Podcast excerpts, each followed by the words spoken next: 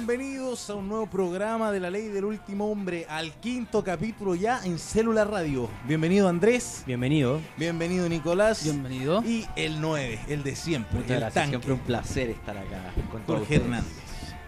Eh, nos pueden ver en, todas nuestras plataformas, en Twitter, en Instagram, en Facebook, en todas partes, en, en celularadio.cl. Así es. También, si usted quiere participar con nosotros, no dude en mandarnos un mensaje, algún texto al más 569 31 35 64 55. Claramente, si quieren responder la pregunta de hoy. Nico, ¿por dónde nos pueden ver? Nos pueden ver por celularradio.cl de lunes, todos los lunes de 4 a 5 y media. Muchas gracias. Y ya nos vamos eh, con el pitazo inicial, de, de una, de una con el pitazo inicial y la pregunta del principio. La pregunta inicial, ¿cuál es? Eh, la pregunta inicial, perdón, es ¿cuál ha sido el mejor refuerzo al campeonato chileno? Esa la pueden ir respondiendo a qué número, Andrés. Al más 569 31 35 64 55. Nos vamos con el pitazo inicial. A Tángara, Carlitos. Peleas se han visto muchas a lo largo de la historia del deporte mundial, pero lo que ocurrió en Venezuela es para no creer. En un partido de la liga local de béisbol se desató una batalla campal entre los equipos luego de que un jugador golpeara a otro con el bate en pleno cruce por los playoffs del torneo llanero. Alex Romero, pelotero de las Águilas del Zulia, le propinó un par de batazos al catcher de los Caribes de Anzoátegui, Gabriel Lino, lo que armó un gran conflicto. Los jugadores de ambos conjuntos, incluidos los que estaban en las bancas, saltaron al campo y comenzaron a enfrentarse con golpes de por medio y terminando varios en el suelo. Tras media hora intentando separar a todos los involucrados, el cuerpo arbitral decidió expulsar del encuentro a más de 10 jugadores. Que en paz descanse, Paulo. Una lamentable jornada vivió el Dakar 2020 este domingo. Luego de la muerte del piloto portugués de motos Paulo Gonçalves, de 40 años, quien sufrió un accidente en el kilómetro 276 de la séptima etapa. El competidor fue encontrado inconsciente y en paro cardiorrespiratorio. Fue atendido por equipos médicos en el lugar para luego ser trasladado en un helicóptero a un hospital, donde se certificó su fallecimiento. Respecto al procedimiento en torno al portugués, el director del Dakar recalcó en que ocho minutos después llegaba el helicóptero para intervenir e intentar reanimar a Paulo, sin éxito lamentablemente. Se lo han llevado al hospital y allí ha sido donde lamentablemente se ha confirmado su deceso esta mañana. ¿Desgracia divina? Fútbol Club Barcelona notificó mediante un comunicado que el delantero uruguayo Luis Suárez fue operado del mecanismo del menisco, perdón, de su rodilla derecha, por lo que estará cuatro meses fuera de las canchas. Debido a esto, el centro delantero se perderá el inicio de las clasificatorias rumbo a Qatar 2022 y no llegará el debut de Uruguay al certamen eliminatorio donde el combinado Charrúa enfrenta a la selección chilena el próximo 26 de marzo. Como relación tóxica. El keniata Wilson Kipsang, ex plumarquista mundial del maratón y medalli- medallista de bronce en los Juegos Olímpicos de Londres 2012, fue suspendido provisoriamente por no cumplir con las normas de información sobre su paradero y manipulación de muestras, dijo la unidad de integridad del atletismo en su cuenta de Twitter. De acuerdo con las regulaciones antidopaje, los atletas de- deben informar a las autoridades sobre su ubicación durante una ventana de una hora diariamente. Infringir esta regla tres veces en el año conduce a una sanción automática. Por favor, que solo sea un susto. Joaquín Niman cayó este sábado un casillero respecto a la posición con la que pasó el corte del Sony Open de Hawái. El golfista nacional aparece en el puesto 58 de la clasificación, superando solo a 5 jugadores que lograron pasar el corte. El liderazgo en el We Alley Country Club está en manos del estadounidense Brendan Stale, con menos 11. Intratable Novak. Serbia superó a España y se proclamó campeón de la primera edición de la ATP Cup, que se llevó a cabo en Australia, tras imponerse por un marcador global de 2 a 1. La llave debió definirse en dobles, en donde Novak Djokovic y Víctor Troicki superaron a Pablo Carreño y Feliciano López por 6-3 y 6-4. Roberto Bautista superó el primer punto para los hispanos ante Dusan Lajovic y después Nole venció a Rafael Nadal en el segundo individual, emparejando el marcador. Nadal renunció a la disputa de dobles después de su derrota ante Djokovic por el cúmulo de partidos, ya que, el último, ya que en los últimos nueve días disputó ocho partidos en total, aunque garantizó que fue una decisión del equipo y no personal. Típico de Nadal. A no le- Excusas, a no le- excusas, más no le excusas. costó. Ok. Vamos, con la pregunta al público, vamos con la pregunta y que ustedes pueden responder, la pregunta es abierta, no tiene eh, alternativas esta vez, solo esta vez. ¿Cuál ha sido el mejor refuerzo del campeonato 2020? Andrés, ¿qué crees tú? Yo creo que por nombre, por plata, por todo, debiese ser Nicolás Blandi. El mejor refuerzo de 2020. Harto peso, ¿ah? Harto Nico. peso, pero debiese ser él por todo lo que se pagó. Nico. Nos, sí, yo me optaría por Puch, pero ahí hay una renovación. Lo otro tendría que ser Nico Blandi, porque a Colo Colo le urge un 9 por todo este tema de paredes y la edad y todo eso. ¿Y Matigol? Matigol podría ser también. Lo dudó. ¿Jorge? Lo Yo me voy por los desamparados. Walter Damián Montilla. Ah, ¿Por qué bueno. desamparado? Porque están ahí al borde, que se van, que se quedan, están más de un lado que el otro. Vayan Yo creo que- comprando ataúdes, ¿eh? Yo creo que el, el crudo el segundo campeonato. Yo creo que el, el mejor refuerzo para este campeonato 2020 eh, va a ser Joaquín Larribey. Yo creo que la va a romper este, No, yo creo, yo creo este que argentino. el que la rompe va a ser Cecilio Waterman, eh, un nuevo 9 de Universidad de Concepción que hizo 16 goles en el campeonato uruguayo. Ojo ahí, no como los refuerzos de los grandes que Bueno, pero eso hacen goles es tarde mal y nunca. Mira, mira. un tema de el siguiente bloque. ¿Con qué vamos ahora? Vamos a partir eh, con lo más contingente. Vamos a partir con lo que se jugó hace muy poco en el Gran Arena Monticello. La, ¿Qué se jugó? la, es triste, es como triste, me deja un sabor amargo porque Chile jugó el, la clasificatoria a los Juegos Olímpicos de, voleibol y quedamos eliminados, quedamos segundos en la, en la tabla de posiciones por detrás de Venezuela. Jugó un cuadrangular en el que participó Perú, Colombia, Venezuela y el anfitrión Chile. Estos partidos se desarrollaron en la jornada de viernes, sábado y domingo En el Arena Monticello. en Arena Monticello. La verdad que desde un principio Venezuela era favorito. Chile le podía hacer el peso por la localía, por lo que había hecho en el sudamericano anterior. Pero Venezuela siempre fue el favorito en este cuadrangular. Recordar es que Venezuela es potencia sudamericana en el vóley, Por detrás por de detrás de, Argentina. de y Brasil, Argentina y luego Venezuela. Eh, la verdad, yendo como al, al campeonato en sí, me dejó un poco sabor raro. Es raro terminar ganando y quedar eliminado igual. No, es raro jugar sabiendo que ya te has eliminado. Claro, entonces... eso, eso te deja como un sabor de, ay, voy a gritar los puntos, pero sabiendo que ya estás eliminado. Pero se ganó, que es lo importante, se ganó contra Perú, se ganó contra Colombia, también un rival difícil. Y hay que ver de cara al futuro que nos depara esta Se selección. mantuvo el espíritu deportivo de ganar, de ir a buscar el partido pese a que estaban eliminados. Ya no se jugaban nada, solamente era el honor. Y ojo, que si Colombia le ganaba a Chile podía amargarle la clasificación a, a Venezuela. Entonces también era un partido que para Chile no era tan fundamental porque no se jugaba nada, pero Colombia Era- tenía en sus manos la clasificación. Era más por el honor, como para que no te celebren en cara. La cosa ley- que a mí me molestaría. La ley del último hombre estuvo ahí. Así es. Tu- Fuimos. Estuvimos ahí. trabajamos el fin de Por semana. primera vez. Aunque usted no lo crea, trabajamos. La ley del último hombre estuvo ahí. Sacamos algunas palabras, hablamos con, Par- lo- con dos de los hermanos Parraguirre, con Dusan, y estas fueron algunas de las declaraciones que nos dieron post partido contra Venezuela. Vamos con Eh, ya, primero que todo, ¿cuál es el análisis que hace Chile de esta derrota frente a Venezuela? todavía el partido está caliente, hay que ver los números, pero si jugamos mal, ellos jugaron mejor. No, no va mucho más el análisis. ¿Se sintieron cómodos dentro de la cancha? Yo creo que entramos incómodos, después fuimos acomodando durante el set, pero el problema es que esto es, es rápido, entonces si no entráis bien desde el principio, se. Trataron de retomar en el tercer set y, y lograron remontar tres match points y eso igual es valorable. No, no- no quiero ofenderte con la pregunta, pero puta, claro que sí, pues, weón, sí. O sea, Queríamos ganar el cuarto también para ir al quinto, pues, pero no- alcanzó. Oye. ¿Cómo ven al equipo venezolano, un equipo más de élite en el voleibol, en comparación a ustedes con respecto al físico? No, no, no me parece que sea tan así. O sea, físicamente son, son mejores, pero siempre lo fueron, digamos. No, no cambió nada con respecto al sudamericano y a los partidos anteriores que hemos tenido con ellos.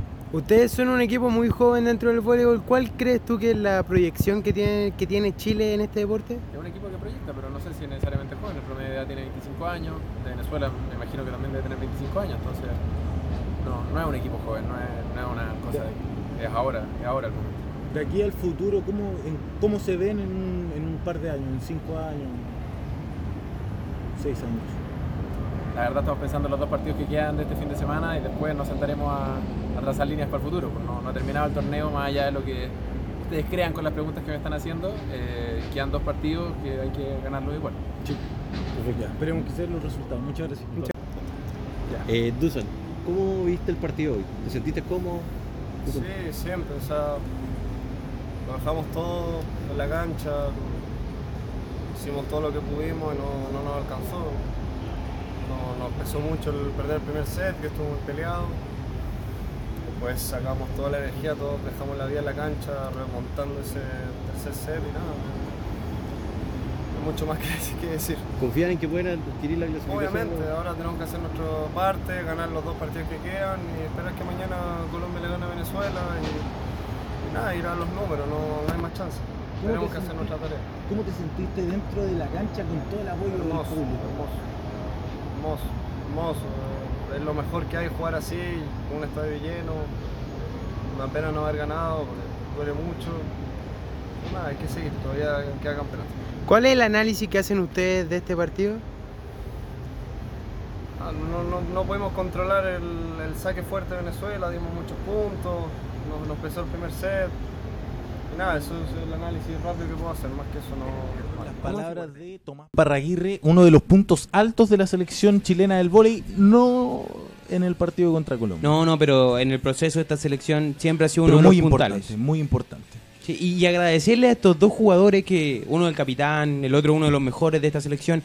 Agradece, agradece, La- agradecerles agradecer- sus Aprende a palabras. hablar, por favor. perdón, perdón. Agradecer la humildad. Exacto, a eso iba, su humildad, las palabras, el tiempo que se tomaron que a pesar de la derrota quisieron hablar con nosotros. No así otros jugadores que les preguntamos, que les hablamos y no ni siquiera nos miraron, otros que respondieron de manera muy déspota como como como dice Andrés, Como Parraguirre, como el como hermano, el hermano Matías Parraguirre, que poco jugó y muy poco humilde. Sí, uno lo podría entender porque en ese partido justo perdió Chile, pero la verdad es que siempre se dice que el fútbol se lleva todas las cámaras y ves que algunos medios chicos o medios grandes quieren hablar con estos deportistas, hay algunos que ni siquiera te, te toman en cuenta. Ni- al momento de la entrevista ni siquiera mirando, ni siquiera mirando la cámara.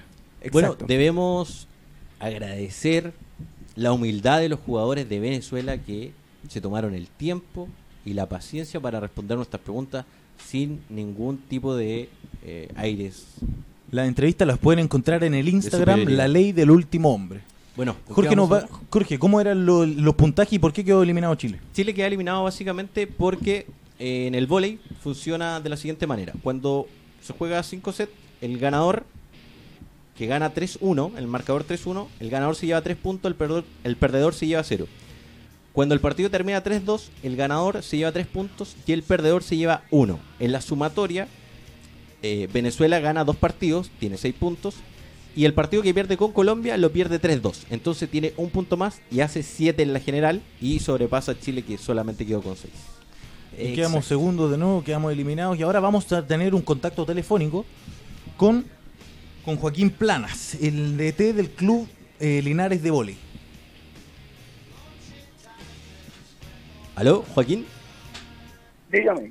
¿Cómo está, profesor? Bien, bien, gra- gracias a Dios. Qué bueno. Mire, lo llamamos para saber su opinión respecto a lo que fue el preolímpico que se disputó el fin de semana en el Arena Monticello. Nosotros habíamos conversado respecto a la diferencia física que habíamos encontrado entre los jugadores chilenos y los venezolanos.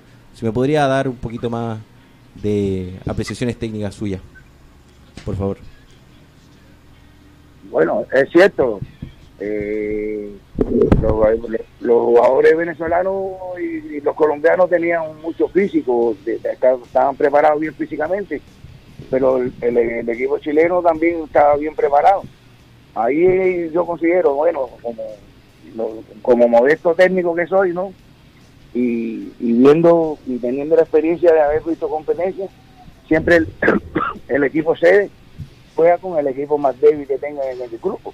Y como era una competencia todos contra todos, tenía que haber empezado con Perú. El equipo más débil del, del torneo, Sí. ¿cierto?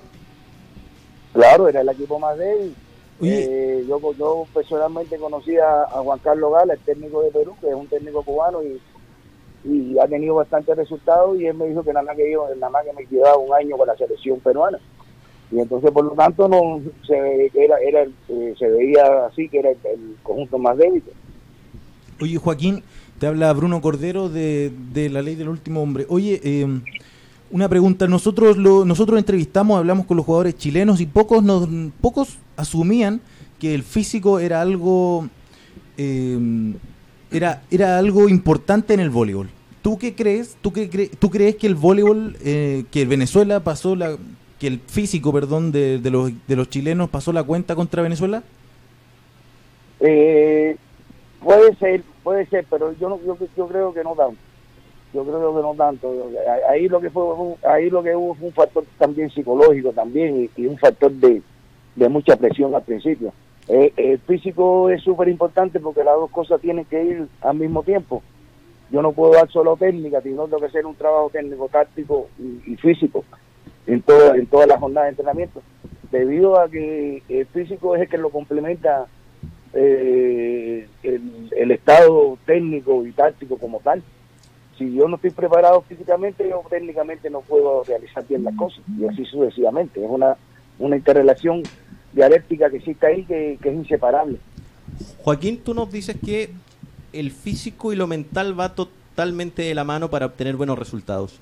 ¿Cómo se trabaja la parte psicológica en un equipo deportivo de vóley? Bueno, eh, también hay que ver el, el sistema de plan de entrenamiento que hay, que, que tenga cada equipo, ¿me entiendes? Pero por ejemplo, usted en su Sí. equipo, ¿cómo, cómo lo aplica? Digamos para que ¿Cómo? la gente... Un ejemplo, nosotros aquí, como- no tenemos las pesas directamente aquí todos los días, bueno, lo que trabajamos la resistencia, la, la resistencia de larga duración, la de costa y la de media, trabajamos también la resistencia especial, trabajamos la, la, la, ra- la rapidez de traslación, que es la rapidez como táctica, trabajamos la, la rapidez de reacción, y así su- sucesivamente se van trabajando las capacidades en dependencia de la etapa de, de, la preparación en que tú te encuentres, porque un ejemplo, si, si tú tienes un, un, plan de entrenamiento que tiene que está concebido con varias competen- competencias fundamentales, tú tienes que trabajar con, eh, con, con- con ejercicios que son de directa competencia, o sea, con ejercicios de, de, preparación especial. Tú no puedes eh, dar pre- preparación general, tienes que trabajar todos los ejercicios. Con un ejemplo, trabajar mucho la, la, rapidez de reacción, la fuerza explosiva y, y la, y, y la agilidad y esas cosas, ¿me entiendes?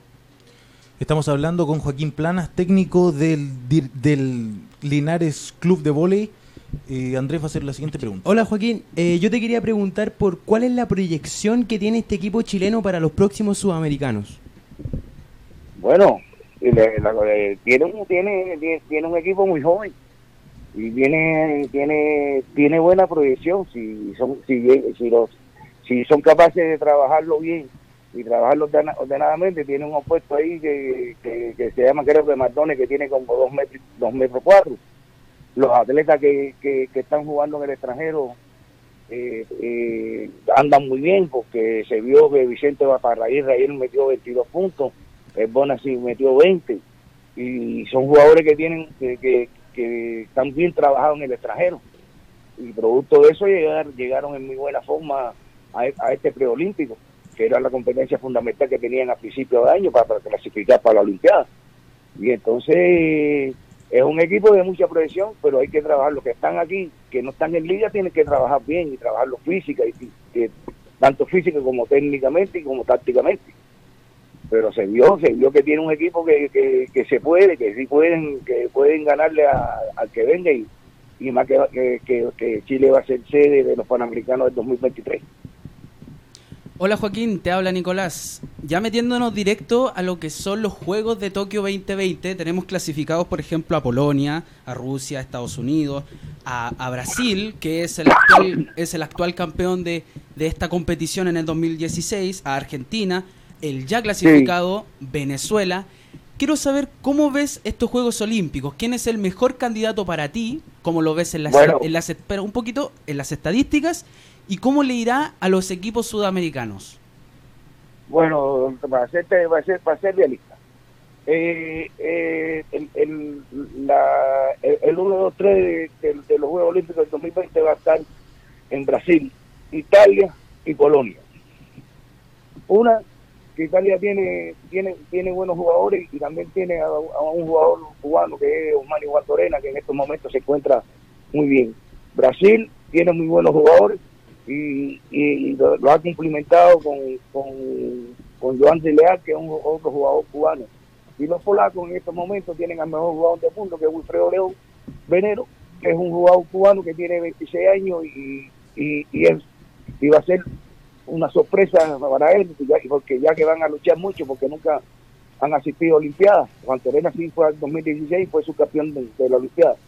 Pero tanto León como Leal van a tratar de tener en, su palmarés una, una medalla olímpica y lo van a hacer muy bien. Y aparte que, que, se va, que, que la, final olímpica va a estar entre esos tres países, Brasil, Italia y Polonia. Hola Joaquín, de nuevo Bruno. Oye, em, la siguiente pregunta va acorde a lo que hablabas anteriormente del, del, del talento de los chilenos, de la proyección de los chilenos. Tienen buen físico, tienen talento, pero ¿qué le falta a este equipo chileno pa- para, para pertenecer a los cuatro mejores equipos de, de Sudamérica y, O, o y- para poder clasificar a, to- a A- algún juego olímpico por primera olímpico. vez. Sí los tiene, como no, tiene buenos jugadores. Pero ¿qué le falta, qué ¿Cómo le falta trabajar a- al club, al equipo chileno? eh, tienen que trabajar un, un ejemplo tanto eh, tienen que trabajar táctica tá- técnicamente y tácticamente y hay que desarrollar a la juventud que tienen ahí ya se demostró ayer un ejemplo de lo puesto que viene que tenía Chile que era Tomás Parraguirre en, en, en dos seis y tanto nada más que solo metió dos puntos. Y, y hace rato tenían que haber sustituido y, y cuando cuando se hizo el cambio ese por por Rafael Albornoz el, el equipo funciona independientemente de que Rafael Albornoz tiene 1.92 pero tiene eh, es un chiquillo que tiene sangre que tiene otro tipo de sangre porque juega como si fuera un caribeño juega muy fuerte también juega duro voleibol y se demostró que a, a tal extremo que hizo como seis puntos Un ¿me hecho- entiendes? Y, y, y no creyó en presión, porque cuando uno no juega, no ha jugado nunca, en un tipo de competencia, de competición así tan fuerte, y lo ponen a jugar, y él, como si hubiera jugado siempre, lo hizo muy bien. Entonces hay que pensar ya en, la, en las figuras nuevas para poder llegar al, al- al otro ciclo de 2024 en óptimas condiciones, y, igual que para los panamericanos. Hay que pulir Tienen ahora el otro puesto ese que, que, que mide como 2, 2, 204 o 205, que es un muchacho que si se trabaja bien puede puede puede cualquier club con, con, eh, contratarlo y, y elevar su nivel. Joaquín, aquí Jorge nuevamente. ¿Y en lo personal, en qué está? ¿Está entrenando? ¿Están en pretemporada? ¿Vacaciones? ¿Allá en, Bueno, en Linares? Nosotros, nos sí, aquí en Linares seguimos trabajando porque nos, eh, en estos momentos tenemos contrato con la municipalidad y, y como no no no no no no no nos fuimos de vacaciones, seguimos trabajando, continuamos trabajando con los talleres municipales, con, con niños de 7 y 8 años, después tenemos, eh, eh, o sea, todos los días trabajamos de lunes a sábado, después tenemos un grupo de, de mujeres que, que este año queremos trabajar con mujeres para ver si podemos representar a la región del Maule en los binacionales y después a las dos y media estamos trabajando con los chicos que, que hemos tiempo trabajado, que son los que, que, que han ido que han ido los binacionales y el año pasado fuimos campeones nacionales federados en, en sus 19 Así lo vi. y bueno, continuar trabajando y para que el, el voleibol de Chile siga, siga en aumento. Perfecto. Nosotros tenemos un, un atleta aquí, Rafael Fuente, eh, Rafael Fuente Manquepi, que está en la selección sub-18. Entonces, lo más próximo son los binacionales como ¿Eh? competencia.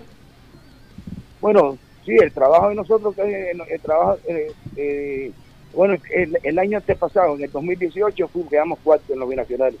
Y este año que pasó yo no pude ir a Argentina, los chiquillos fueron prácticamente con un, con un muchacho y quedaron sextos, no lo hicieron mal. Pero Ah. eh, prácticamente la competencia fundamental nuestra es los juegos binacionales, independientemente que tenemos diferentes competencias. Pero esa es la que la, la fundamental de nosotros, los juegos binacionales. y este año nos vamos a dedicar a trabajar con mujeres para tratar de que la región del Maule tenga mejores equipos en, cuanto a las mujeres. Fabuloso. Perfecto, Rafael. No, Bueno, Joaquín. don eh, Joaquín, muchas gracias por el tiempo que nos entregaste. Mucho, mucha información sobre lo que es el vóley eh, a nivel nacional, sobre las condiciones en las que se encuentra y por qué o en qué fallamos por, y no logramos clasificar a los Juegos Olímpicos de Tokio 2020. Muchas gracias. Muchas gracias Joaquín por su Vale. palabra. Muchas gracias. Y por tu tiempo. Y Muchas por su gracias. tiempo. Muchas gracias a ustedes y muchas gracias al, al muchacho Jorge que, que nos fuimos ahí de casualidad ahí en la, en la, en la arena Monticelli y bueno, estamos aquí a la orden para cualquier información que necesiten. Muchas, Muchas gracias, gracias, cubano. Que tenga un buen día. Gracias. Hasta Muchas pronto. gracias, profe. Bueno, Chao, profesor. chao, chao. Así como, así como perdimos lamentablemente la clasificación ante Venezuela, el Pollo Fuentes lo perdió. Te perdí de José Alfredo, el Pollo Fuentes. Volvemos al segundo set. Hoy vamos con set, ¿ah? Eh, con los refuerzos, no, perdón, con la ATP Cup, con lo que se vivió en Australia. Así es, si usted nos quiere comentar sobre la ATP Cup, sobre la pregunta que quién ha sido el mejor refuerzo, no dude en hablarnos al más 569 31 35 64 55. Las redes sociales, ¿cuáles son? En Facebook e Instagram nos pueden seguir como arroba célula radio. Y en Instagram, el nuestro personal es arroba la ley del último hombre. Y muchachos, síganos porque vamos a tener unas sorpresas. Hace poco superamos la barra de los Sorpresita. 500 seguidores, así que síganos. Gracias por confiar en nosotros. Porque tenemos regalos para ustedes que pronto sortearemos aquí y en el Instagram. Atentos. Y recuerde siempre vernos todos los lunes de 16 a 17.30 por celularradio.cl. Vámonos ya con la ATP Cup. ¿Y qué pasa si no nos alcanzan a ver en ese horario? Todos Ah, los lunes. Nos pueden ver también, en, nos pueden escuchar en Spotify, nos pueden ver al otro día por Facebook y YouTube. Muy bueno. Ahora sí vamos con la ATP Ahora sí, completo. vamos con la ATP Cup. Vamos con eh, lo que fue... Vamos a hablar un poquito de Chile. Vamos a hablar un poquito de lo malo de Chile. La- casi todo lo de Chile. Eh, Sí, lo malo de Chile, la verdad, lo más rescatable, eh, los dobles por ahí que se Uno. sacaron dos puntos. Los dobles porque sacaron dos puntos de tres. Para mí lo más Exacto. rescatable fue el partido. A eso iba también. Lo siento. Siga, me siga. toca a mí, me prosiga, toca a mí. prosiga, no, prosiga, por favor. Eh, lo más rescatable fue sin duda el partido de eh, Garín contra Novak Djokovic. Partidazo. Partido que termina perdiendo igual. Partido que termina perdiendo igual. Con el gran campeón, pero lo termina perdiendo el- igual. ¿Quién le el gana? gran fútbol- ¿Quién le el gran ganó tenista, a Djokovic? ¿Quién le ganó a Djokovic? Jugó Nadie. con, con- jugó con top 10. Nadie con- le ganó. Con nadie. hasta el número uno. Nadie le Ni ganó. siquiera el número uno. Nadie le ganó. ganar. Yo no lo destacaría. ¿No desca- destacarías a Cristian No, porque Garín? si lo hubiera ganado, si le hubiera sacado un set. Eres un perverso. Nico, Y ¿qué, qué es lo que destacas tú de la ATP Cup? Nada. No sé, es que no. Bien. El, jue- No el la juego, vio. el juego de Chile, aunque sea esperábamos que ganaran un partido, algo, y Que nada. jugaron- Ganaron un partido. Oye, Nico Yarri, dos Nico partidos. Yarri No, pero jugó- ganar, ganarle Nico- a un país. Nico Yarri en general, jugó, en el Perdón, global. perdón, perdón. Nico Yarri jugó contra el 99 del mundo Y perdió. y perdió. Sí, es verdad. Jugó ahora, o- ojo, Garín hace poco quedó eliminado contra el mismo, contra Joy el mismo Harris. 99 del mundo. Entonces, ¿qué, qué? ya no espero nada del tenis chileno, la verdad. Yo sí espero. Yo dije el programa pasado dos años. Dame dos años y estoy seguro que al menos los dos chilenos van a estar. Lo, eh, lo único esperemos, que pido, top lo, 20, lo único que pido 20. es que cuando salgan campeones, cuando tengan una victoria triunfal, no se suban al carro de la victoria. Por favor. Pero es que no tiene nada que ver una cosa con otra. Si Yo- ganan, los vamos a felicitar como corresponden y nos vamos a Eso. sentir ganadores igual. Pero ahora. Obvio, pero es que esa es la técnica de ir para donde calienta el sol. Porque No, si pero no, no, igual, no. no, es que no. si Entonces bien, no- yo voy a ser entonces el primero no- en Plaza Italia que lo va a ir a aplaudir. No, entonces- Obvio, Plaza de la Dignidad. Pero No, entonces, ey, no, ey. entonces no critiquemos nada, po. no critiquemos que jueguen Eso. y nos quedamos callados. Entonces, Entonces- cuando ganen, celebramos. Pero hay que. Uno puede criticar, pero también hay que ver las cosas buenas. Pero qué cosas buenas. El partido de? Garín con Djokovic Pero fue un qué- partidazo. la- las devoluciones de pero Cristian ya, Garín ya, al revés. sí, está bien. Pudo haber sido el gran partido de Cristian Garín este año, pero perdió. Está recién No empezando. le ganó a nadie. Ya no, está recién ya dos al Sí, año. está recién Sí, empezando. pero el calendario de ATP pareciera que no hubiera terminado porque tuvieron como un par de días nomás de, de vacaciones. Así que es lo mismo, venían con tenis ambos y perdió igual. No fue ningún triunfo, no estamos de nuevo celebrando triunfos morales que nunca pasaron, eh, ganamos como nunca, jugamos como nunca, perdemos como siempre. Bruno Cordero, acuérdate de este día porque en dos años más Esperemos, esperemos y ojalá sea yo- tus 13 de enero. Ojalá- tragar tus y palabras ojalá- en el 2022. ojalá sea top 10. Y en, dio- en No dos, estoy a- y en dos años más vamos a celebrarlo y los vamos a felicitar. Y si nos tenemos que tragar las palabras, así va a ser. ¿Y No, cuál es el problema cuando, de cuando eso equivocarse? pase yo los voy a echar de la Plaza Italia. No, no, sáquenlos de acá. Ellos todo el rato El- los chaquetearon. Ya, pero, Bien, pero bien. Garín, Garín Bien y el Chile- partido, bien el partido con Djokovic, bien los dobles, un gran la gran sorpresa fue de Tabilo y ¿por qué hubo caras? No, porque jugó un solo partido nomás. Pero la gran Tranquilo. sorpresa la dio él porque el partido de dobles no lo ganó Jarry solo. No, obviamente, sí está bien. sí. 500 del mundo. Ya. Y Está no, rescatando no, algo positivo, está rescatando algo positivo. Pero Troiki es 700. Bueno, pero es casi. campeón de la ITP Cup. Sí. bueno, bueno, Ya, pero nos listo, eso eso hay que destacarlo. Eso hay que destacarlo. Avancemos. No, pero Y- se enfrentaron a una gran Serbia. Una Sí, Serbia difícil. demoledora. Serbia campeona. Y- Campeona. y extrañamente perdimos 3-0 contra Sudáfrica. El peor del rival que nos podía tocar en la en la ATP Cup en la fase de grupo. Todos Perdimos los 3-0. rivales eran mejores a que Francia, claro, no, No, no, sé, Sudáfrica sé, no. Sudáfrica no. Por, por, Y- por, por ranking, Sudáfrica era más bajo que Chile. En el momento de que se juega la ATP Cup. Y eh, tuvimos, tuvimos le descontamos partido a una gran dupla francesa, una gran dupla francesa, al 8 del mundo y al 16 del mundo y le descontamos dobles, que jugó Garín y Yarri. Y Tabilo con Yarri que también supieron descontarles puntos a los campeones de la ATP Cup. Eso es lo más destacable de Chile. Nos vamos con la sorpresa de la ATP Cup. Una de las sorpresas, creo que corre por el mismo lado de Serbia. Creo que Dusan Lajovic, el compañero de, de Novak Djokovic, ganó todos los partidos salvo a Bautista Wood, que junto a Djokovic fueron los únicos dos que no perdieron ningún partido. Yo creo que por ahí va la sorpresa. A Wood, pero que ya es 10-9 del mundo, y Dusan Lajovic, que está al mismo ranking que Cristian Garín. Y que hizo una final, hizo que la final fuera súper expectante para el partido definitorio en dobles. El perder ese partido hizo que fuese expectante. Muchas gracias por perder, Dusan. Yo creo, yo creo que Serbia es justa campeona. Se vio superior a todos los rivales a los que se enfrentó. Sí, sí, porque lo- el otro gran rival era Canadá y también lo, des- lo despedazó 3-0. Exacto. Y Entonces- podría ser España, pero España no, no venía tan. España, España y tan- Serbia, ojo, son dos, dos equipos que no lucen mucho. A lo más Nadal, pero Nadal no tampoco se demostró notable. Djokovic Nadal, es que en esta, muy defensivo. que en esta ATP Cup perdió dos partidos frente a David Goffin de Bélgica y frente a Novak Djokovic.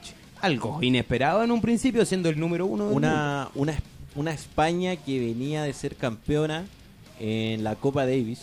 Copa Davis que se jugó en España con una cancha diseñada para que la ganara España. Diseñada para Nadal. diseñada para Nadal y que claramente en otra superficie y en otro lugar se notó la, la, la diferencia. ¿no? Y en otra superficie y empieza al tiro a reclamar Rafael Nadal. Es que al Rafa tiro Nadal es un poquito más lento. Por eso es el especialista exacto. de la arcilla. Le complica un poco la cancha rápida. Y la gran decepción de esta ATP Cup, yo creo que corre por parte de Australia y Canadá. Dos rivales, dos, dos grandes equipos que se veían muy fuertes y que no pasaron. Pero llegaron a semifinales. Yo creo que la gran decepción puede ser Francia, que tenía un top 10, que tenía una pareja de dobles dentro de las mejores y que ni siquiera clasificó a cuartos de final. Yo creo que por ahí puede ir la, dece- la decepción. Yo tiro a Canadá y Australia como las grandes decepciones porque, porque perdieron de manera estrepitosa ante, claro, rivales fuertes, pero venían demasiado fuertes y perdieron de manera estrepitosa. Entonces no, no, no entiendo mucho la, Pero la derrota. en, de en ambos. resumen, Serbia justo campeón, Serbia el mejor equipo de esta ATP Cup. Novak Djokovic intratable. Sí, insuperable, impasable, in, todo. Muy bueno, muy buena respuesta y el mejor respondedor del mundo. Nos vamos eh, a pasar drásticamente del tenis a los refuerzos del fútbol chileno. Ojo, y que pueden responder la pregunta. ¿Cuál es la pregunta, Andrés? ¿Cuál ha sido o cuál es el mejor refuerzo que ha llegado al fútbol chileno? Usted nos puede responder al más 569 31 35 64 55. No lo olvide. Si no lo escucho bien, ahí, exactamente ahí, Por abajo. Ahí Aquí, está. aquí, aquí, está aquí, el- exacto. El número. Donde también pueden votar, Nico, cuáles son las redes sociales de la ley del último hombre. En Instagram, arroba la ley del último hombre. Y de Célula Radio. En Facebook e Instagram como Célula Radio. Si usted quiere responder cuál ha sido el mejor refuerzo, solo hable por ahí. Vamos a, vamos a hacer un repaso de los, de los refuerzos más importantes del fútbol chileno. Ahora último se sumó Nico Solabarrieta Palestino, se sumó también Blandi, los, los grandes nueve que llegaron a grandes clubes. Blandi, San Pedri y La Ribe. Fue, fue un, un mercado que todavía no termina, basado en los nueve, basado en la búsqueda de un centro delantero.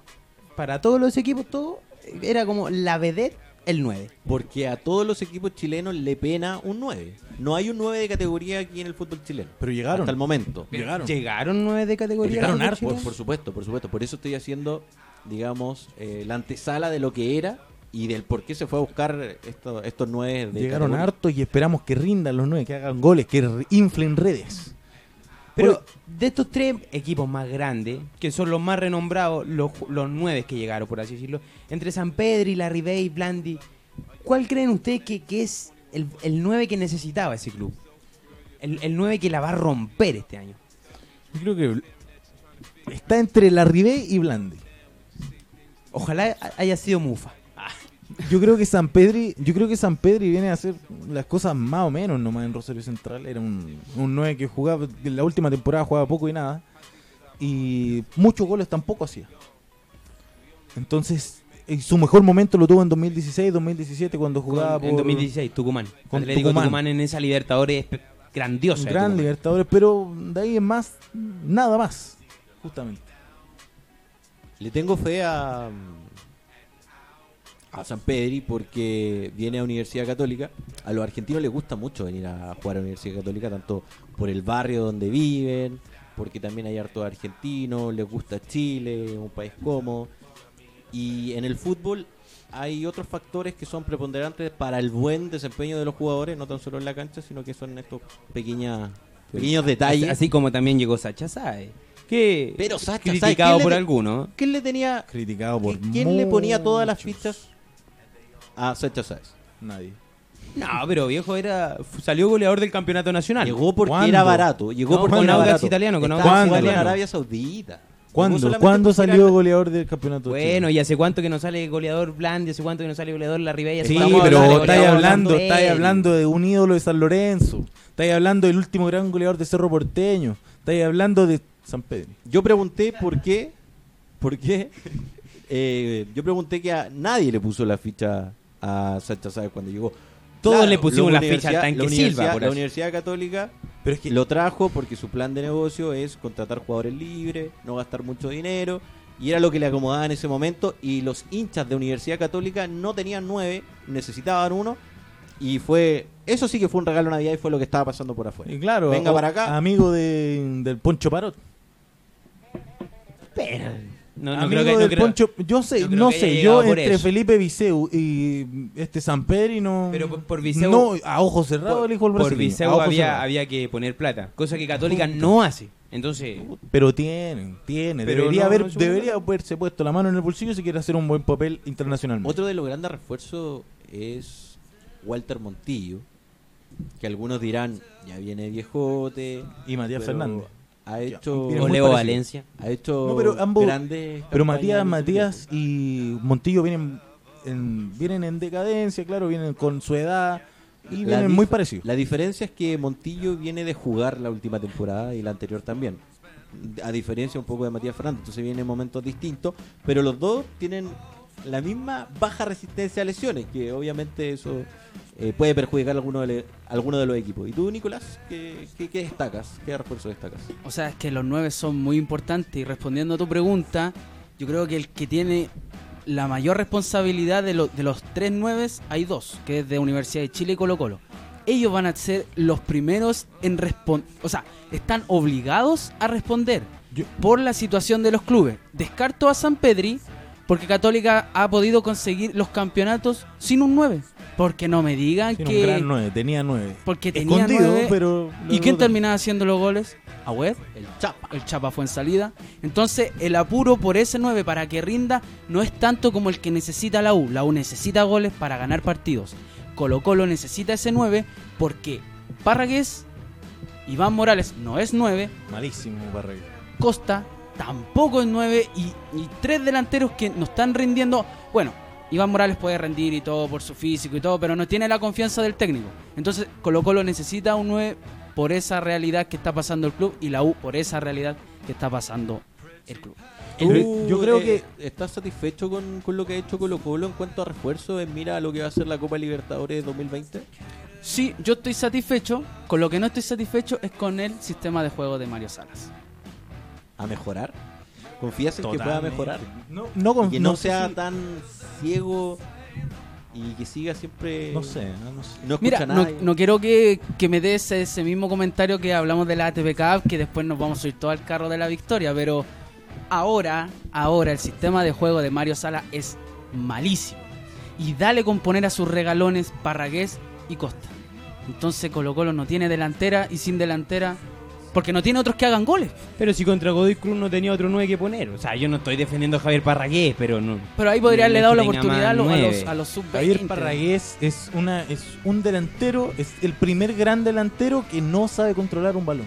¿Me dejan hacer una acotación? Por supuesto. Adelante. Algo que me dio vergüenza la última semana, pero vergüenza, es que los medios nacionales empezaron a contabilizar los goles de los jugadores en partidos eh, amistosos a puerta cerrada o los que hacían básicamente en los entrenamientos, que considero yo que esos goles no se debieran contar. Eso no cuenta. titula- tu- titularon San Pedro hizo triplete en Gastón partido Lescano. de universidad, perdón, Gastón Lascano hizo triplete en el partido entre la Universidad Católica y el equipo del Cifu. Él es otro a destacar, Gastón.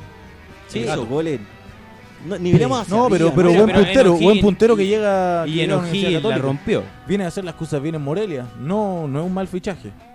Yo creo que el mejor 9 que no entra en la categoría de refuerzo es la retención de Lucas Pacerini en Palestino. Sí, Sí, gran eh, refuerzo. Totalmente. Justamente hablando de Palestino, voy a nombrar a los, a los refuerzos, algunos de los refuerzos que tiene Palestino para esta temporada. Y que, la tiene, y que la tiene la ley del último hombre en su Instagram. Sí, si ojo, toda esta información la pueden revisar en la ley del último hombre en Instagram. Sergio Felipe, Vicente de Católica, Vicente Fernández, Gastón Guruciaga, Esteban Carvajal, que viene de, de- retornando de un préstamo, y el hijo de Fernando Solabarrieta. El Nico.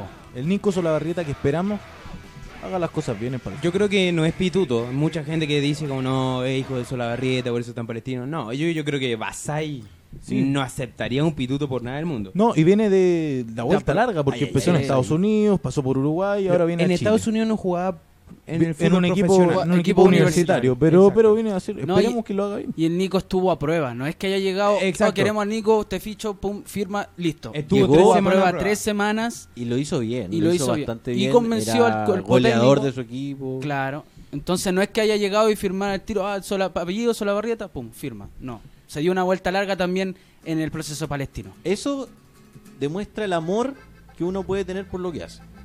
Uno de los que se fue del, del fútbol chileno, una de, la, de los buenos refuerzos, de los buenos nombres del fútbol chileno, se fue Rodrigo Ureña al América América, de Cali, Cali. que va a jugar el grupo eh, con el con Universidad Católica y está en su grupo de Copa Libertadores.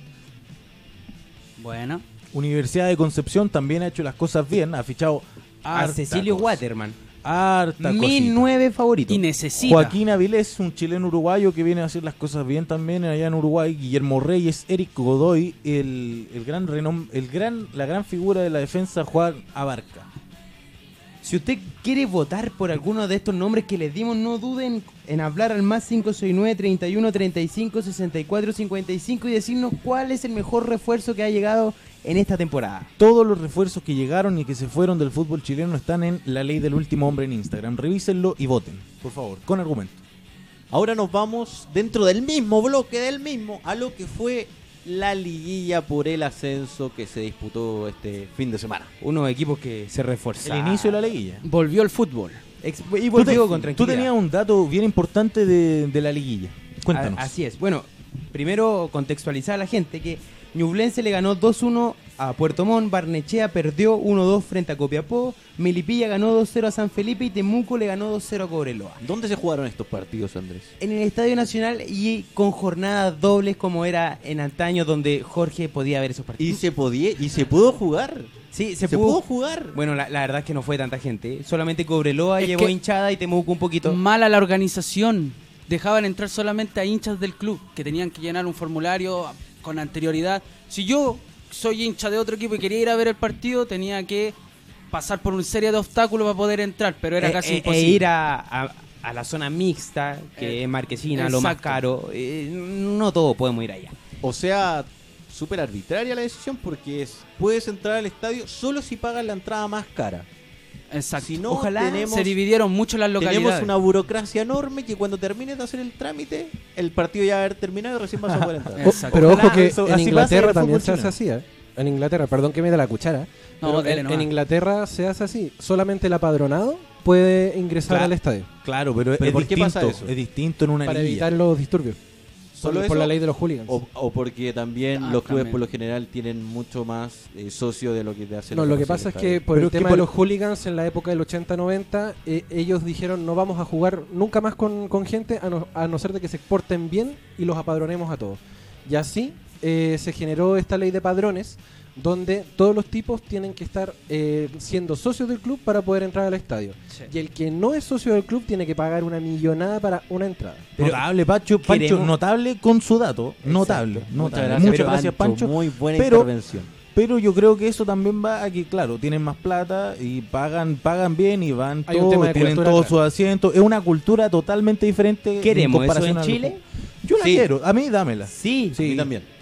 pero y a los hinchas del fútbol, Que los hinchas del fútbol que están ahí rompiendo butacas, saltando como que gritando con unas con unos pancartas que son Bueno, dice, oh, eh, vamos- somos de la volvamos, garra vol- blanca volvamos, de-". No, Jorge, no. Jorge, vol- volvamos al me tema. refiero a los volvamos- verdaderos hinchas del fútbol. Pero volviendo al Jorge, tema volvamos de la al tema. ¿Quién va a jugar? Eh, va a jugar Melipilla con Deportes Copiapó a las 18 horas este miércoles y va a jugar Ñublense con Temuco eh, a las 20-30 horas. Bueno, siguiendo con el dato que íbamos a tirar al principio, los Andrés. cuatro equipos que ganaron en esta ronda de cuartos de final son los cuatro equipos que mantuvieron su técnico de la temporada pasada y que de alguna u otra manera mantuvieron su plantel. No es que se le hayan ido 10 jugadores como Barnechea, no es que hayan contratado 12 jugadores como Cobreloa. Entonces va en el proceso. Los cuatro equipos que perdieron, da- se dio así la situación, son con los cuatro entrenadores nuevos. Cuatro entrenadores que nos llevan más de un mes en un equipo de fútbol. Entonces yo creo que va por ahí. el- Proceso y no dinero, justamente lo que habíamos debatido es que, anteriormente. es que es que acá en, en- que se en primera B acá. es que en primera B no existe tanto dinero. Así que Pero se confía ahí. en los procesos. Y- porque no hay y se- tanto dinero. Y, se no vamos, y confiaron no y- vamos funcionó. Y funcionó. Bueno, Se puede. exacto. Después funcionó. ¿Quién, ¿Quién es el gran candidato de, de esta liguilla? No vamos a hablar del partido con La Serena, que eso es un partido aparte. ¿Quién es el gran, el gran candidato el gran candidato a quedarse con la liguilla? Pero hay que, hay que informar también que el ganador de esta liguilla va a jugar un partido definitorio contra Deportes La Serena y ese es el que sube. No es direct, no, el que el ganador de esta liguilla no accede directamente a la primera división. Digamos que son como dos finales. Final de liguilla y viene la después, la finalísima. Exactamente. Deportes La Serena se ¿Cuál ganó es? ese lugar porque salió segundo en la tabla general de la primera vez el año pasado. ¿Cuáles son las llaves de semifinales de la liguilla, Bruno? Las llaves de semifinales son Melipilla con Copiapó a las 18 el miércoles eh, en el Estadio Nacional y Ñublense con Deportes Temuco a las 20-30 horas. Ese va a ser un partido. me, la juego por final de liguilla Melipilla versus Temuco. Voy por ahí. ¿Y quién, y, quién hacien- ¿Y quién pasa a jugar este partido con La Serena? Mira, por fútbol, por, por el, por el fútbol visto en, en estos cuatro partidos, sé que es solo un partido, creo que el que mejor, el que mostró más fue Temuco. Sí. Pero el que confía más en los procesos, que no vendió a casi ningún jugador, que viene con un técnico desde hace mucho tiempo, es Deportes Copiapó. Así que por ahí puede ir la final. Y en el 1 a 1 tiene bastante buenos jugadores que quizás ya están al borde del retiro, pero eh, tienen Canío, Droguet. Claro, Droguet. Que Fantasma Figueroa Danilo firmó hace poco en Temuco. volvió. Volvió. Fantasma Figueroa dijo en conferencia de prensa, no puede entrar Canillo, un jugador de 50 años que me meta ese pase y mis jugadores no hacen algo así. Pero trató a Canillo como un vejete que ya no puede seguir jugando, pero así todo le metió un pase gol a Celerino. Un, un vejete que juega bien. Exacto, un, un, un vejete No hay- crack por ahí. Pero Nico, ¿qué opinas tú? ¿Cuál es el gran candidato a jugar la final con La Serena? Lo mismo. El fútbol que recién vimos da para pensar que Deportes Temuco va a jugar esa final con Deportes La Serena. Por el fútbol mostrado, jugó muy bien. Unos pelotazos, una manera de sacarse a los defensas de Cobreloa. Yo lo encontré notable el juego, a pesar de que no fue un gran partido. Pero estuvo bien y la, la hinchada de Temuco logró sacarle ahí ganitas verdes a- al fantasma Figueroa, que después se mandó unas declaraciones sin también. pelo. Con el ole. Me dio risa, sinceramente me dio risa. Así como ese fue el mejor partido, el mejor fútbol, el partido más emocionante fue Barnechea con Copiapó. Que Por su final. Y con la por, gran por eso, figura por eso fue, fue un partido emocionante. A, eso es lo que voy, porque Copiapó va ganando al minuto 73, lo empata Barnechea, que Barnechea con el empate clasificaba a semifinales, y ya al minuto 85 un pelotazo, una desconcentración y gol de Quintero, y para la casa nomás Barnechea. Un error del arquero también. Mowes, arquero alemán. Pero, pero gran, gran arquero. No, sí, es un, Gran excelen- arquero. es Sí. un excelente arquero, pero aquí falló. Se apresuró al salir, venían dos defensas que iban a cerrar al jugador. El jugador inteligente bajó la pelota muy bien y la apuró de inmediato porque se le escapaba un poco y vio al arquero adelantado, ¡pum! La tocó. Un golazo el segundo. Pero yo ahí le... Mowes fue el que... Ahí le echaría un poco la culpa por el, por el gol. No el 100%, pero tiene un poco de responsabilidad. No, no tuve la posibilidad de ver los partidos de la liguilla el fin de semana. porque Tuve- estaba cubriendo el vóley. Estaba cubriendo el Muy estuve un poco enfermo y también tuve algunos compromisos familiares que cumplir. Pero, ya que todos aquí van, o la mayoría va por Temuco, y a mí me gusta ir en contra de la mayoría de, la- de lo que opina la gente, me voy por Melipilla. Me juego porque Melipilla se queda con la liguilla del ascenso y llego No hasta ahí. así. No me la juego con la final. Yo Tengo que, ver a Melipilla. Yo creo que la Serena, yo creo que la Serena es, es el es el gran candidato a ascender, pero viene sin fútbol. Eso mismo quería... Eh, eh, ahí ahí se puede generar un debate. ¿Qué es mejor? ¿Venir sin fútbol pero descansado? ¿O venir con fútbol pero con partidos Pero que son cada tres días? siempre que no, mejor están venir- que no están acostumbrados los, los jugadores, los equipos chilenos a jugar cada tres días. Siempre es mejor venir con ritmo competitivo. Siempre. Sí. Pero para el fútbol chileno, para el fútbol de segunda división chileno, ¿es mejor? Siempre.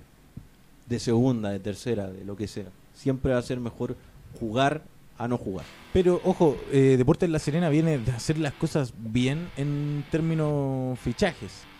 Con un gran técnico, Pep Bozán, Pep Bosa. con Pajarito Valdés. En Grandes 2004, refuerzos. en 2004, Real Madrid hizo unas contrataciones bombásticas donde el equipo le decían los galácticos, Beckham, Zidane, Ronaldo, Roberto Carlos Y y no ganaron nada. Solo una liga. No, pero hay que ver, hay que ver. El único, la- el único equipo asegurado en la final es Deportes La Serena y hay que ver quién puede llegar a discutirle ese cupo para, para subir a primera división.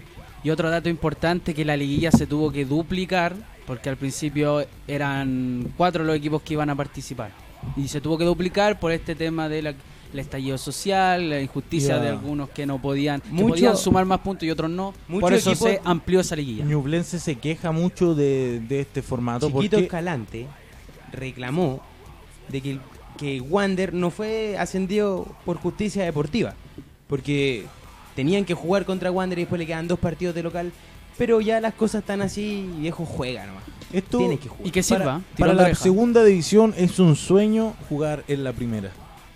Nos vamos con sueño de tiro de gracia. Sueños, sueños, sueños.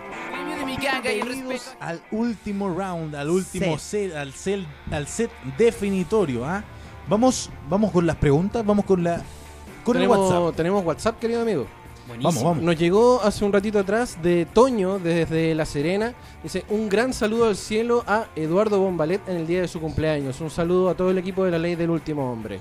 Muchas gracias, Toño. Un gran saludo también al cielo, un abrazo gigante a Eduardo Guillermo Bombalet, El gurú. inspirador de muchos. Así es. Claudio Canillo también nos envía un saludo. Dice, los grandes refuerzos del fútbol chileno son Martín Lara, Simón Ramírez, que llegaron a la U de Concepción. Grandes refuerzos y fichajes jóvenes. Dos personas que se fueron súper jóvenes al extranjero y que no... Lara que No viene del, del Necaxa. Necaxa y Simón Ramírez que viene del Belenense portugués. ¿Será Así la es. salvación del Aude Conce? Tendremos que ver. Esperemos, esperemos, porque con Eh, sangre joven se pueden hacer cosas exacto. importantes. Felipe de Peñalolén dice, hola, quiero decir que el mejor refuerzo es Leo Valencia y la gran pérdida la sufre la U de Conce con la ida de Fernando Manríquez a Coquimbo y una carita triste. Fernando Oh, Manrique gran que, pérdida triste. que ni siquiera se sentaron a, a conversar con él como para una renovación, a un histórico. Pero de- sigue en Chile, sigue en Chile. En Coquimbo Unido, como lo dijo Felipe. el amigo. Me alegro porque va a tener más chance de pelear algo con Coquimbo que con la decadente Universidad de Concepción. Sí, Fernando Manrique es un gran jugador que puede aportar a un gran Coquimbo. Y Gabriel de Puente Alto dice, hola chicos, les mando un saludo desde, perdón, desde el sur de Chile. Leí nada que ver. Desde el sur de Chile. Para mí, mi mejor refuerzo es César Fuentes de Colo Colo. Un trabajo silencioso, pero eficiente. Un hachero, un rústico. Está bien, había que ascender. rústico. Había que ascender, ya había hecho mucho con Universidad Católica. dos- eh, un, Un bicam- re- un bicampeonato. Pero, ¿sabes lo que me da más rabia de César Fuentes? Que, Era el que- salto necesario. que sigue en su zona de confort. Porque pasar de Católica a Colo Colo, sabiendo que Colo Colo tiene a Mario Salas, que lo tuvo en Católica, lo tuvo en la Sub-20, es seguir en lo mismo para él. No es lo mismo jugar en Colo Colo que No, no, no, pero no puede optar a jugar voy- afuera. A eso voy. A No, lo mejor Sí, pero un ¿a equipo dónde? argentino chico, no sé, pero, Pero quizás ni lo querían. pero pero aprender de otros profesores, puede ser de otros entrenadores, que Mario Salas es lo mismo siempre. Entre que se vaya a jugar al extranjero y hacer banca, calentar banca y que esté en Colo Colo por lo menos considerado para ser titular, prefiero que se quede acá, Pero para él llegar a Colo Colo fue un avance en su carrera. por supuesto. Y un avance en plata. También.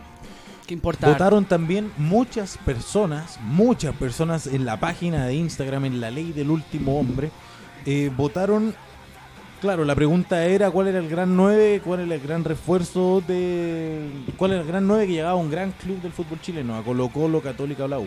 El mejor refuerzo. Blandi, por Blandi votaron 48 personas, por Larry Bay votaron 21 personas y por Fernando Sampedri votaron 30 personas, por otro jugador votaron 21 personas. Blandi, gran refuerzo. Falta que lo compruebe Sí, se- en cancha, pero hasta el momento es el mejor refuerzo que ha llegado junto con Matías Fernández. Es, es algo que opinan todos. no sé. Es, algo que opinan no todos, que, no que lo dice la gente. Con la llegada de Blandi, lo de Matías Fernández yo creo que pasa un poco más calado. Ya nadie está hablando de que Matías Fernández es el mejor refuerzo, que la va a romper. Ahora todos están hablando de Blandi.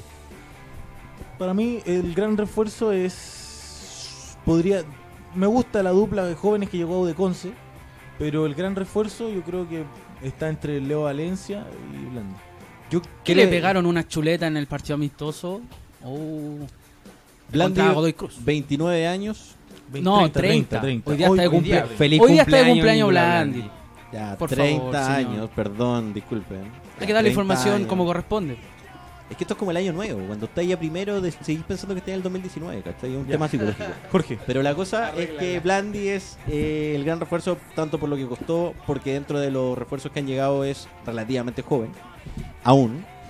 Y Bueno, porque llega a, llega a un equipo grande, con, con buenas contrataciones también, que lo pueden complementar de buena forma en la cancha. Me la juego por Cecilio Waterman, el 9 de Universidad de Concepción. esperemos la rompa Cecilio. ¿Cuál es, no, ¿Cuál es el gran fichaje tuyo, Nico? Nicolás Blandi. Mira, tiene hartas fichas puestas. Esperemos lo haga de mejor forma de lo que las fichas le ponemos. Es que no la tiene tan difícil con comparación a sus jugadores, a sus Ustedes competencias. se preguntarán, ¿por qué cambiamos de posiciones? ¿Por qué cambiamos de posiciones en la cancha? ¿Por qué nos movimos? Porque ¿Por qué? vamos ¿Por qué? a lo duro. caballero? ¿Por, ¿Por qué? qué? ¿Por qué? Pregunte. ¿Por No, qué? Pregunte, participe usted. ¿Por qué? Eso es. O, o más, ¿por qué? ¿Por qué? Ah, ya, ¿por qué? Porque se viene Como lo anuncia la música. el uno contra uno. La pelea del siglo. Con la pregunta del siglo. ¿Los golpes sin balón en el fútbol profesional deben existir o se deben erradicar? Esta vez lo debatirá Jorge Hernández contra Nico Avendaño. Por favor. Choque en guantes. Comienza Parta, parta nomás, caballero. Jorge. Los golpes en el fútbol son importantes porque es una un condimento extra a lo que es el potencial futbolístico y el talento que pueda tener cada jugador. Cuando tú entras a la cancha, muchas veces tienes nervios, tienes susto, susto, Susto. ¿Por qué? Porque ah, lo- lo- los jugadores que mayoritariamente pegan son los laterales, los centrales y un volante de corte que es el mediocampista. Porque hacia arriba todos son habilidosos, el 9 goleador y los laterales volantes son los que tienen que hacer el trabajo de correr a línea de fondo y sacar el centro. Cuando llega un delantero que es habilidoso, el central puede ser muy bueno defendiendo, pero técnicamente quizás no lo sea tanto. Por lo tanto, ¿qué va a hacer? Va a ir y a la primera, antes que se la arranque, ¡pum! Lo va a cortar. Le va a pegar una buena. Cosa que después, a la siguiente jugada, el delantero dude volver a pasar y entregue el balón antes de pasar y no se convierta en un riesgo para mi equipo. Nico Bendaño. Yo no estoy de acuerdo con los golpes en el fútbol. Encuentro que eso va en contra de la esencia del deporte mismo, que es jugar fútbol, golpear un balón. No es boxeo, no es la UFC, donde ahí dentro de unos parámetros se permite todo, el golpe físico, yo golpear a mi rival. Aquí yo tengo que demostrar mi talento en la cancha, es que, que no hay no hay otra otra manera de ver el deporte. Yo demuestro mi talento jugando fútbol. Al bueno sí, al bueno siempre le van a pegar, es obvio. Yo estoy de acuerdo con las, eh, con las faltas tácticas. Lo que pasó, por ejemplo, de- como Federico Val- Valverde. Valverde, se escapaba el jugador solo y el compadre Genial. tenía que, cor- tenía que cortarlo. En el buen sentido de la palabra, por favor. Tenía que cortarlo, tenía que bajarlo porque era un 90% probabilidad de gol. Eso tenía que cortarlo. Yo con lo que no estoy de acuerdo es cuando sin balón se está disputando eh, el juego, el balón en el área sur y resulta que los jugadores del área norte se están pegando, uno le está tirando un cortito por debajo. ¿Qué? ¿Para intimidar? ¿Para eso? El jugador bueno lo demuestra en la cancha con, bal- con balón. Sin balón, eso ya es falta para mí. Porque va en contra de la esencia del fútbol. Todas estas mañas son recursos que se utilizan para Déjame, sacar ventaja. déjame contextualizar el porqué de la pregunta. Se, me- se nos olvidó al principio. Esto se debe a la, a la falta táctica, si se le puede llamar así, al fútbol rústico aplicado en, en la liguilla de ascenso. En, Así es, porque en el partido de Barnechea contra Deportes Copiapó, Jaime le hace una especie de calzón chino. Juan Miguel Jaime, claro. Exacto, le hace una especie de calzón chino a Pancho Castro, un jugador histórico de- del fútbol chileno. Y este, Francisco Castro, se enoja y le tira un codazo y el árbitro decide expulsar a ambos jugadores. Pero también hay veces que ese calzón chino no es visto por el árbitro y solamente se expulsa, en este caso sería a Francisco Castro. también puede ser no un calzón chino, sino un dedo en el en el Eh, exacto. en el, En el recto. en La, el recto. la gran jarita. Exacto. como como el gran jarita. Esas Sí, son... era- Por favor, prosiga. Sigue el debate. Justo, justo quería llevarlo hacia las cosas que ustedes nombraron. Son estrategias que se, se utilizan para sacar de la concentración que tiene el jugador y hacerlo caer eh, en estos juegos o reacciones que pueda llegar a tener y que le pueda costar la expulsión. Es parte de, de la viveza, tampoco, no todos los jugadores saben pegar, porque también esto es como un arte. Hay que saber pegar sin balón, porque si te ven, el golpe lo más probable es que termines expulsado. Hay entrenadores que eh, mandan a la cancha a jugadores solamente a pegar. Y la misión es pegarle al mejor. Cuando juega Messi, anda, pégale a Messi, pégale a Messi, pégale a Messi. Y tenemos dos partidos que han sido muy importantes para Chile. Uno fue el partido para la Copa América 2015, donde Chile juega contra Uruguay, donde Gonzalo Jara le hace el famoso Dedo. Dedo. en el ano. Dedo en el ano. dedo en el ano a, a Cavani, que lo termina expulsando. Chile termina ganando a un jugador que fue igual importante en el desarrollo del partido y en la victoria de- del equipo chileno. Y también lo vimos en la final de la Copa Centenario 2016, cuando Chile queda con un jugador menos. Se va Marcelo Díaz y Arturo Vidal empezó a molestar todo el rato a Marco Rojo. Y le pegaba, y le pegaba, y le pegaba, y le pegaba, y le pegaba, y le pegaba. Y logró sacarlo del partido. ¿Y eso en qué se te asunto? En que expulsaran a Marco Rojo, quedáramos en igualdad de condiciones y pudiéramos enfrentar el partido de una mejor manera. Pero Nico está defendiendo que el fútbol de barrio no es igual al fútbol profesional. Eso, eso esa es la pregunta. Yo digo que tiene que existir porque es parte de la estrategia.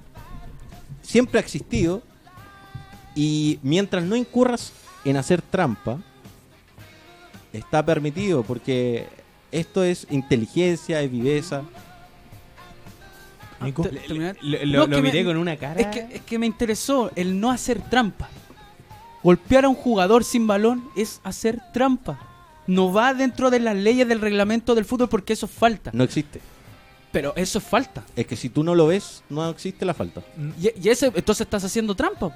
Es que si no, no existe alguien que juzgue el acto, no es falta. No hay falta. Nadie lo ve, es fantasma. No Para, para eso llegó el bar. Es distinto. Exacto, ahora- es- ahora se juzgará es- todo es eso. distinto cuando tú haces un gol con la mano. Sí, obvio. Eso es hacer trampa. A eso me refería cuando decía, es distinto cuando tú intentas hacer trampa con estas mañas a cuando tú le pegas a un jugador. Ya, bien. Yo sigo en la idea de que en el fútbol existe el contacto, eso es obvio. Cuando se están chocando hombro contra hombro, quién va a disputar el balón, sacar a un jugador con el brazo, ir eh, los dos por un mismo carril y sacarlo, eso está está muy bien, porque el fútbol es de contacto. Yo no voy a, yo defensa no voy a decirle al delantero por favor pase y hágame el gol.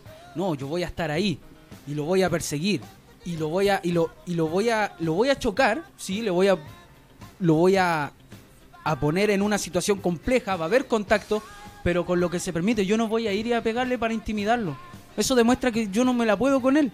Pero es es que- así de simple. Es que, como dijo Jorge, no siempre ese golpe busca intimidar, sino que ese golpe busca una solución Dañar. para tu equipo. No, no, no. En el caso de Arturo Vidal, él molesta reiteradamente a Rocco. Molesta a Rojo. En A Rojo, ningún perdón. momento le No, no. pega un combo. Le pega, le le pega, pega, le sí, pega sí, le codazo, pega, le pega codazo, pero- le, le- le pega rodillazo, le, le pasa el, el- el pie por el talón. Pero ahí él no, no quiere dañar al jugador, él quiere buscar un beneficio para su propio equipo. Sí, Después pues de- sacarlo del partido. Justa- justamente vamos a hablar de esa Copa América de 2016 y la pregunta va a, a la otra parte del, del partido, a la parte de Argentina. Porque, eh, si no me equivoco, Otamendi, Otamendi fue el que pisó a Alexis Mercado, Sánchez. Mercado. Mercado. El, el mala leche de Mercado. Antes de que los cinco todo minutos. Chile odia. Antes de los cinco minutos le pegó un patadón, pisó a Alexis Sánchez de manera criminal. ¿Eso lo puedes defender? Porque de- eso, eso fue una patada que que descolocó a Alexis del partido y que descolocó a Alexis el resto de la temporada y parece que el resto de su vida. ¿Cuál era la preocupación número uno en ese partido de la selección argentina? ¿Quién era el delantero más peligroso de Chile en ese momento? Alexi. ¿A quién tenía que frenar? Pero eh, yo, yo estoy hablando de que es, es fútbol, ¿está bien eso? ¿Está bien? Es parte de la estrategia. Pero le, le Estoy siendo objetivo. posiblemente arruinaste la carrera de Alexis. El fin justifica los medios. No, po, hombre. No, no, no puedes decir eso. Podrías haber lesionado a un jugador, lo podrías Lo haber hizo. quebrado, lo, le podrías, como dijiste Bruno, pudiste haberle terminado la carrera a un jugador. Y lo está haciendo.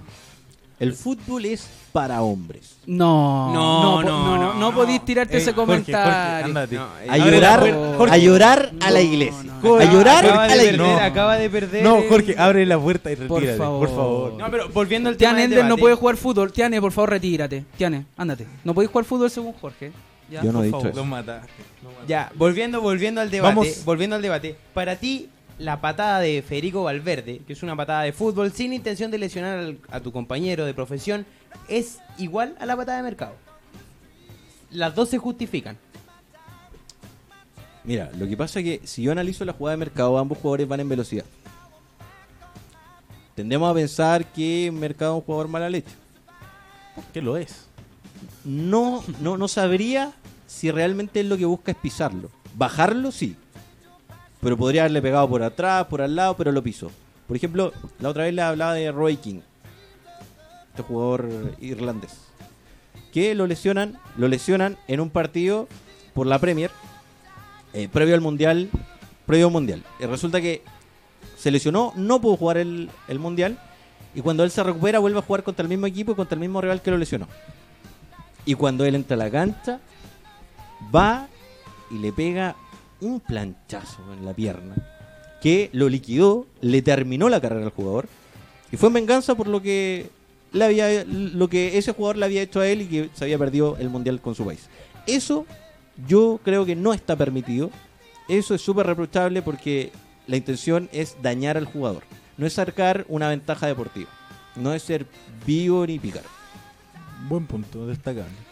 Último, Ya, y para- último puñetazo. Para Nicolás. cerrar mi, mi tesis con mis fundamentos, yo quiero plantear una pregunta.